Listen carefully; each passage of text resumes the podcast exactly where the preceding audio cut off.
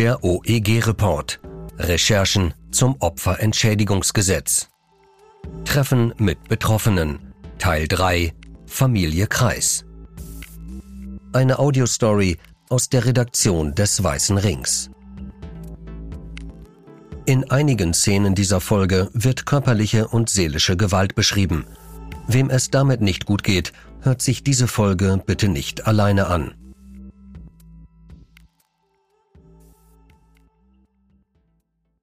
Wer Opfer einer Gewalttat wird, kann Hilfe vom Staat beantragen. Für Betroffene bringt das Verfahren nach dem sogenannten Opferentschädigungsgesetz allerdings viele Probleme mit sich und oft sogar neue Verletzungen.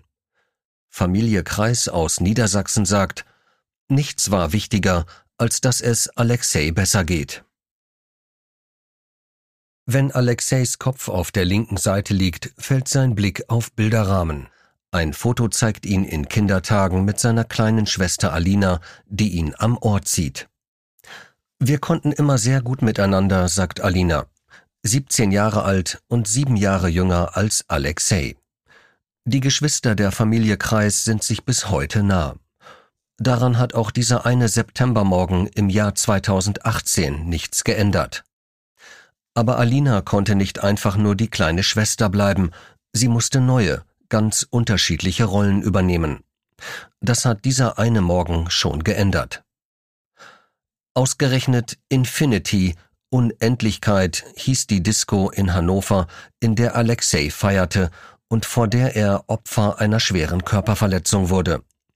Eine Faust traf ihn, wie ohnmächtig fiel Alexei in gerader Position um, heißt es im Amtsgerichtsurteil. Er schlug mit dem Hinterkopf auf dem Asphalt auf, auf die Notoperation folgte das Wachkoma, in dem sich der 24-Jährige bis heute befindet. Laut Gerichtsunterlagen ohne Aussicht auf wesentliche Besserung.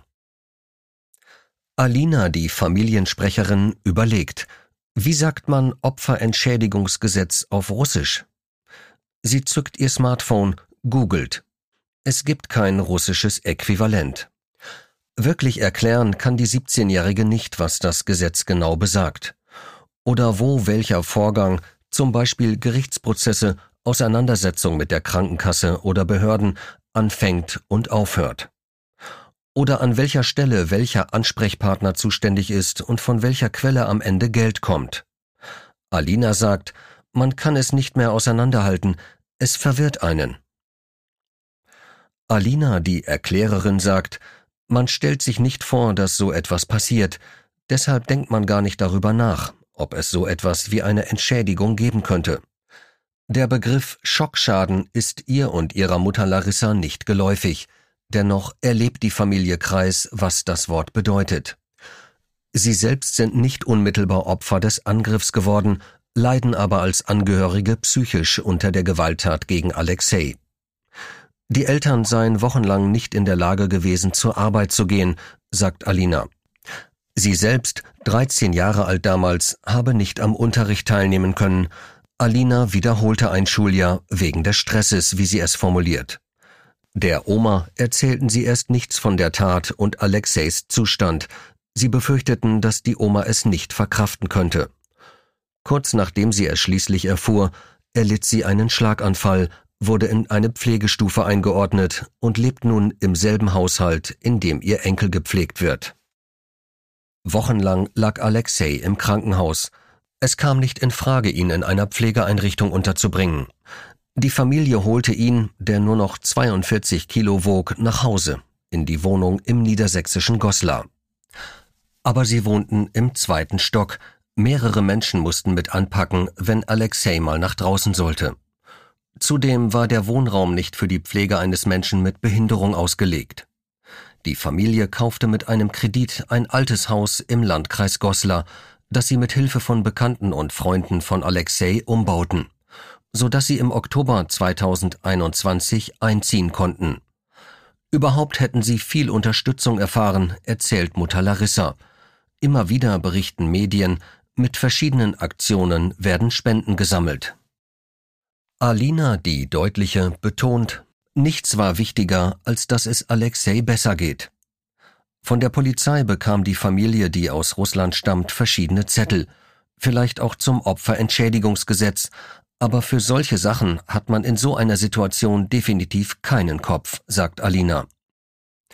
Unterstützung kam von einer Kanzlei und dem Weißen Ring, die sich darum kümmerten, dass der Antrag auf Entschädigung für Alexei keine zwei Monate nach der Tat beim Versorgungsamt vorlag und auch die Anträge wegen der Schockschäden gestellt wurden.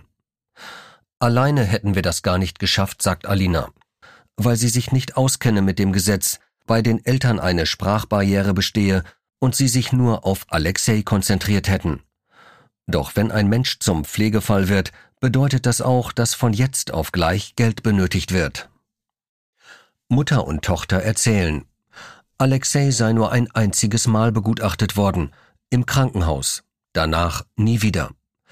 Zwischen der Tat und der Anerkennung des Antrags nach dem Opferentschädigungsgesetz vergingen trotzdem mehr als drei Jahre. Denis Akinci ist juristischer Mitarbeiter der Kanzlei, die die Familie im Verfahren begleitet. Erst nach der Verurteilung des Angreifers wegen schwerer Körperverletzung stellte das Versorgungsamt laut ihm einen sogenannten Grad der Schädigung von 100 Prozent fest. Dabei sei der junge Mann von Tag 1 an komplett ein Pflegefall gewesen. Alexei ist der schwerwiegendste Fall, den Akinci bisher bearbeitet hat.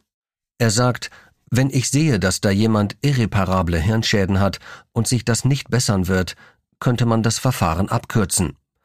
Dass das so lange gedauert hat, ist nicht nachvollziehbar. Ich verstehe die Handhabung der Behörden hier nicht. Alina, die diplomatische, sagt, es wäre gut gewesen, wenn der Antrag auf Entschädigung früher bewilligt worden wäre. Der Familie geht es Akinchis Einschätzung nach in erster Linie darum, Alexei pflegen zu können, aber dazu seien sie auf die Leistungen angewiesen. Sie hätten sich allein gelassen gefühlt. Mutter Larissa sagt, sie hätten Geld zurückgelegt gehabt, so hätten sie sich etwa bestimmte Massagehandschuhe anschaffen können, die nicht von der Krankenkasse übernommen worden seien. Kanzleimitarbeiter Akinci meint, es war eine zusätzliche Belastung für die Angehörigen, dass sie so lange auf die wirtschaftliche Hilfe warten mussten. Alina, die Erwachsene, weiß, ich möchte Logopädin werden, so wie die Frau, die sie bei der Arbeit mit ihrem Bruder beobachtet hat. Während der Antrag auf Opferentschädigung in der Schwebe war, hat sich das Leben der Familie enorm verändert. Sie musste von einem auf den anderen Tag lernen, wie man einen jungen Mann pflegt. Vater, Mutter, Tochter haben einen Krankenkassenkurs besucht, um zu wissen, wie man einen Pflegebedürftigen umlagert. Nachts wechseln sich die Eltern, beide nebenbei auch berufstätig, mit Umpositionieren ab, damit Alexei sich nicht wund liegt. Auf einer Kommode in Alexeis Zimmer steht eine Kamera. So kann die Mutter nachts auf dem Smartphone nachschauen, ob alles okay ist oder ob sie aufstehen und ihm den Arm vom Gesicht nehmen muss, damit er besser Luft bekommt. Zwischen Aufstehen und zu Bett gehen dreht sich alles darum, ob der 24-Jährige auf der Toilette war, die Tabletten genommen hat, wer ihn anzieht, wann er in den Rollstuhl gesetzt wird, ob heute Physio- oder Ergotherapietermin ist. Alina, die Dolmetscherin, erzählt, Alexei konnte besser Deutsch als ich. Von ihrem Bruder hat sie die Aufgabe übernommen, für die Eltern zu übersetzen, Briefe etwa oder wenn Vater Sergei Termine bei der Bank hat. Diese Fähigkeit ist noch wichtiger geworden. Die 17-Jährige sagt, mein Vater hat durch den Stress sein Sprachverständnis verloren. Bevor sie weiterspricht, stockt sie. Es geht ihm sehr schlecht, ich weiß nicht, wie ich das sagen soll. Der Vater sei schnell gereizt, ärgere sich, wenn niemand Alexei Gesellschaft leiste. Sein Hobby, zusammen mit dem Sohn war er oft angeln, habe er ganz aufgegeben. Er nimmt sich lieber die Zeit, bei Alexei zu sein, beschreibt Alina.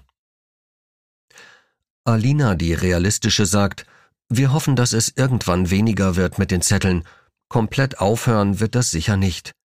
Sie bemerkt, dass ihre Mutter jedes Mal, wenn Briefe ankommen und wieder Formulare ausgefüllt werden müssen, in Stress gerät, weil sie andere um Rat fragen muss.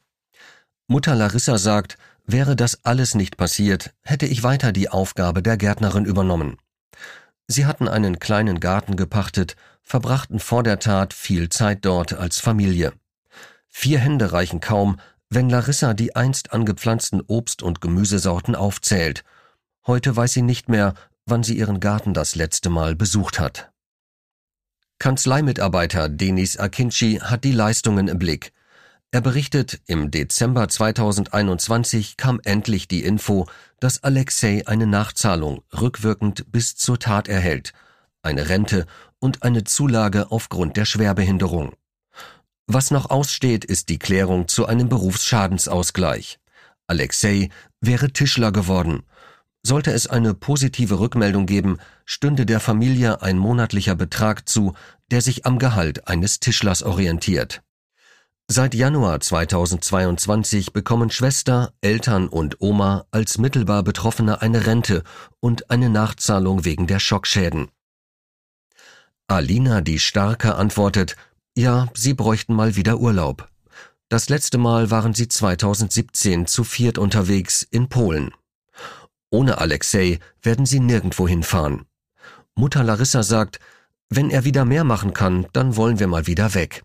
Alinas Gesicht, bisher gefasst professionell, hält sich auf. Er macht viele Fortschritte, das macht uns glücklich. Alexei kann rund viereinhalb Jahre nach der Tat am Infinity fast eine halbe Stunde stehen. So erzählen es die Frauen, wenn sein Körper festgezurrt ist in einem Gestell aus Stangen und Gurten.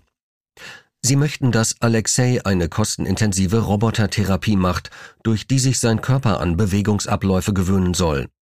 Das Geld dafür und für den Verdienstausfall, weil die Mutter ihn begleiten müsste, wollen sie von ihren Schockschädenrenten zusammensparen. Immer gibt es etwas zu organisieren, zu bedenken.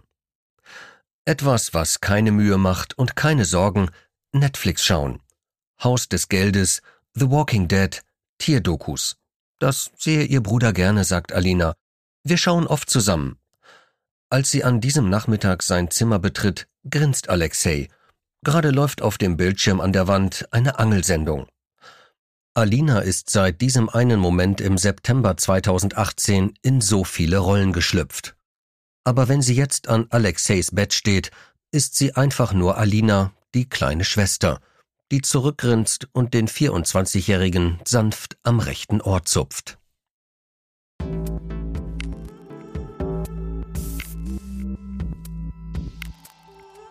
Ein Text von Nina Lenhardt, gesprochen von Robert Warren. Weitere Reportagen und Recherchen gibt es kostenlos auf unserer Webseite forum opferhilfe.de